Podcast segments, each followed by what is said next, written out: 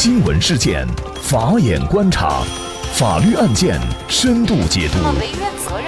传播法治理念，解答法律难题，请听个案说法。大家好，感谢收听个案说法，我是方红。今天我们来关注这样一起案件：卖淫女麻醉嫖娼男抢劫财物。那么这起案件呢，是由昆明市法律援助中心指定援助律师为犯罪嫌疑人辩护的一起案件。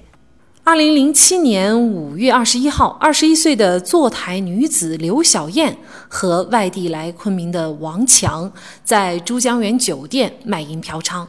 在此期间，刘小燕发现王强身上带着一条铂金项链，而且还用着一部好手机，于是呢，她就起了歹念。当天早晨，刘小燕将提前准备好的催眠药三唑仑放在了王强喝的饮料里。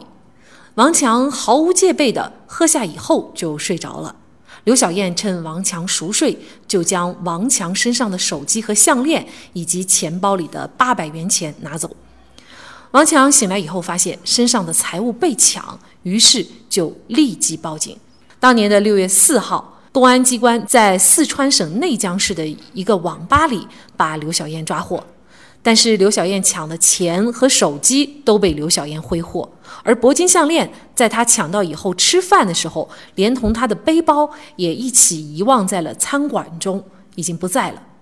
那一审法院认定刘小燕抢劫了王强现金八百元、手机一千七百一十元以及价值五万五千三百元的铂金项链一条。属于数额巨大，依法应当判处十年以上的有期徒刑。因此呢，法院就判决刘小燕犯抢劫罪，判处有期徒刑十一年，并处罚金一万元，责令其退赔王强的被抢财物。刘小燕怎么也没想到自己的这个行为啊，会给自己带来十一年的有期徒刑。她认为太重了，于是呢就决定上诉。那在二审阶段，法院就指定了昆明市法律援助中心孙继能律师为其进行辩护。那今天呢，我们也邀请到了孙继能律师。孙律师您好，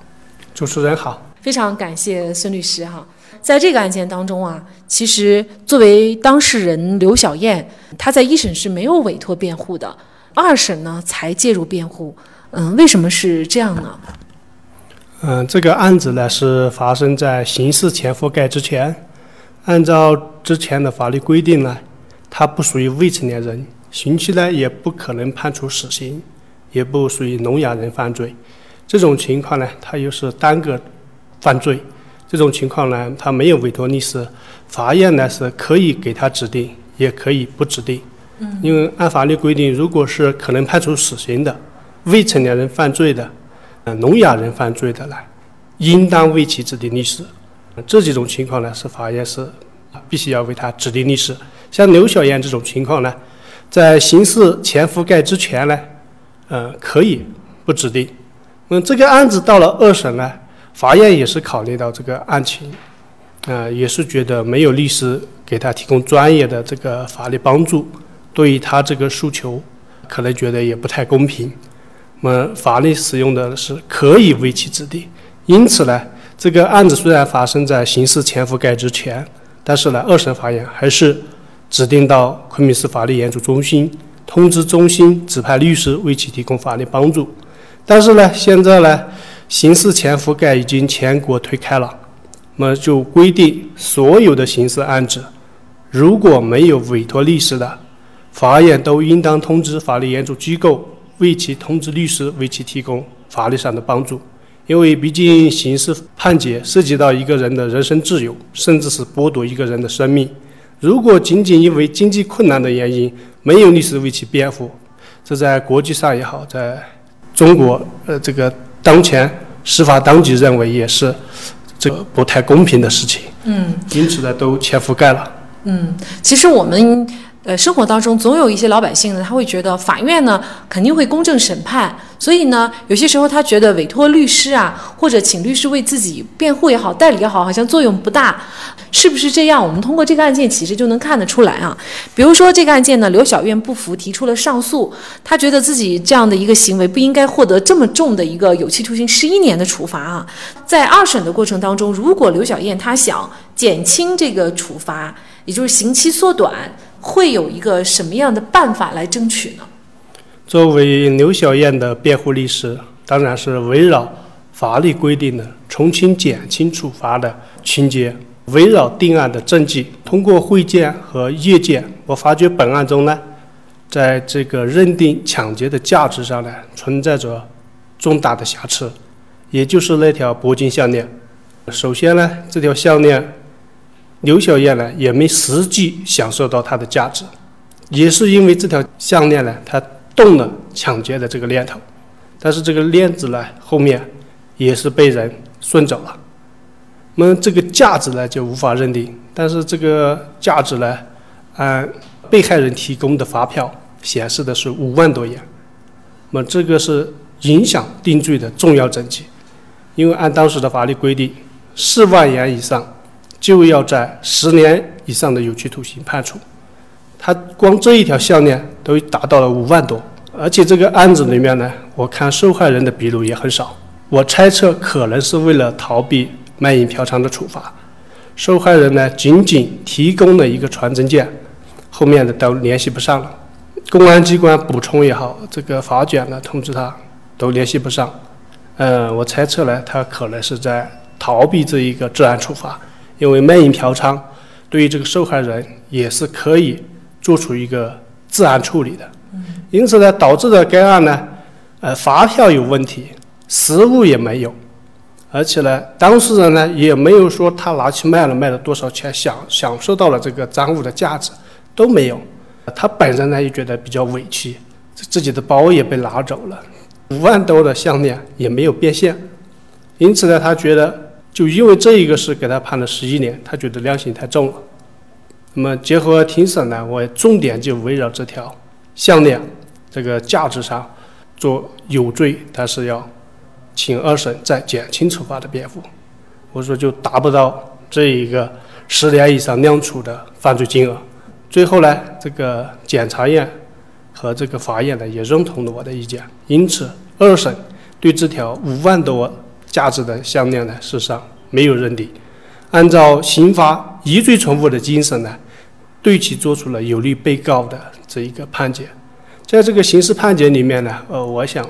讲一个精神，这个就是疑罪从无。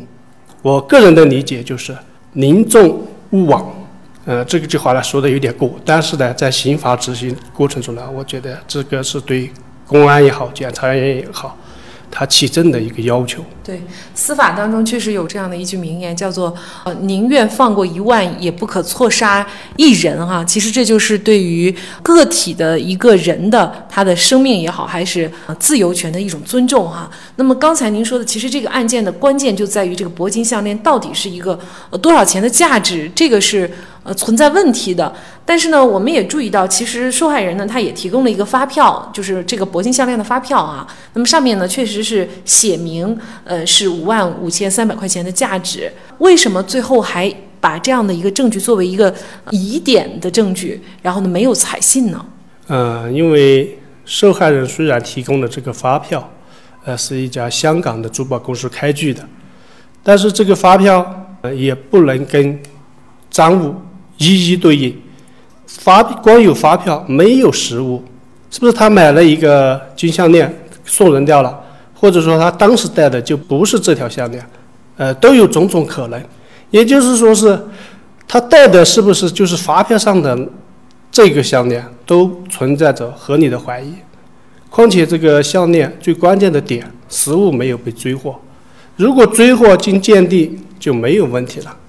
而且定案的价值也不是按他发票上的价值，应该是按照事发时的行情评估价来认定这个价值。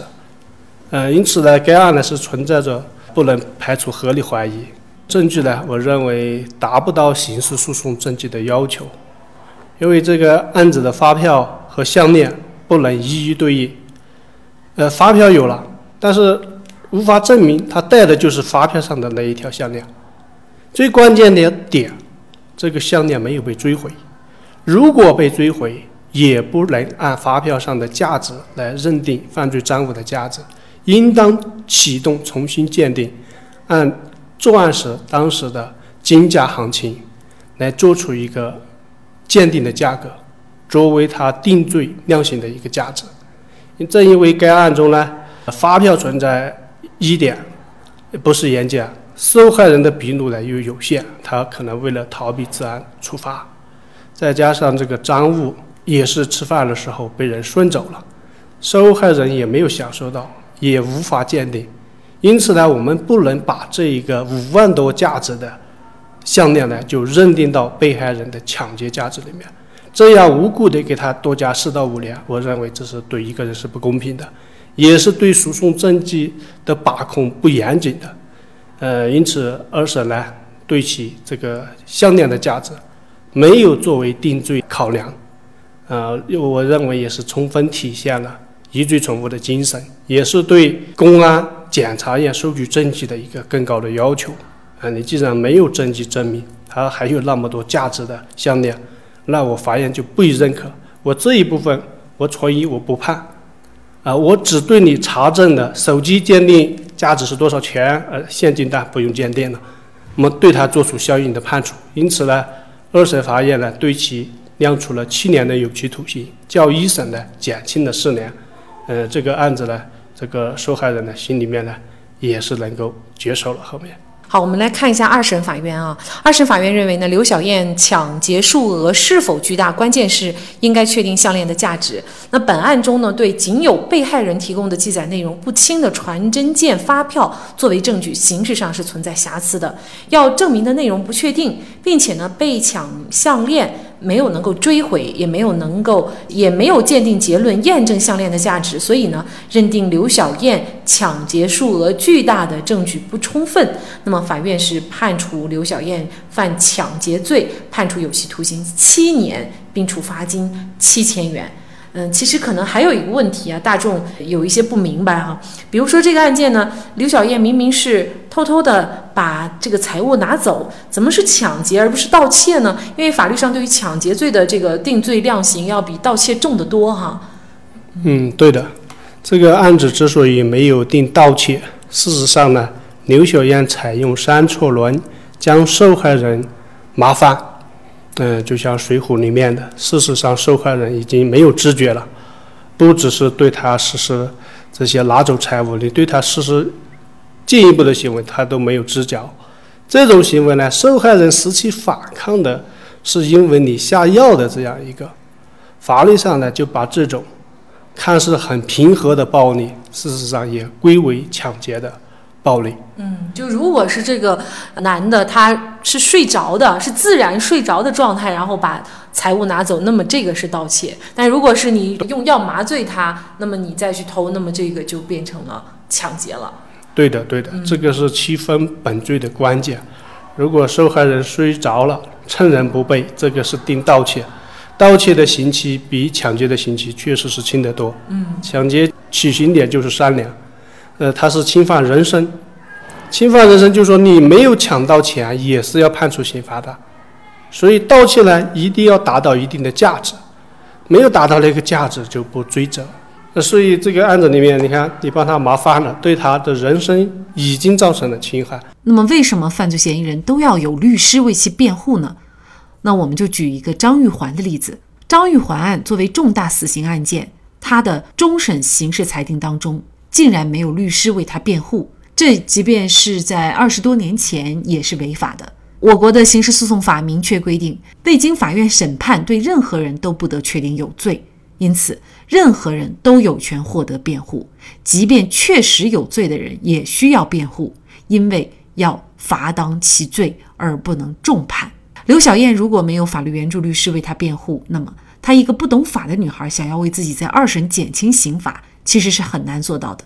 这就是国家推进刑事案件律师辩护全覆盖的寓意。如果您需要法律援助，想了解是否符合法律援助条件以及申请法律援助，您可以拨打幺二三四八全国法律援助热线咨询并寻求帮助。好，在这里再一次感谢昆明市法律援助中心专职律师孙技能。明天晚上我们个案说法的直播继续开启，主题是好心在同事上班遭车祸，驾驶员被判赔十五万，长假出行。注意到这些问题，你将避免不必要的损失。欢迎大家在明天晚上八点跟我们一起在直播间聊一聊。那么，大家如果想获得我们节目的图文资料，欢迎您关注“个案说法”的微信公众号，在历史消息当中就可以找到这期节目的全部图文资料。那么大家在生活工作当中遇到一些法律问题呢，也欢迎大家向我们进行咨询。您可以添加幺五九七四八二七四六七这部手机号码的微信号，就可以找到我们。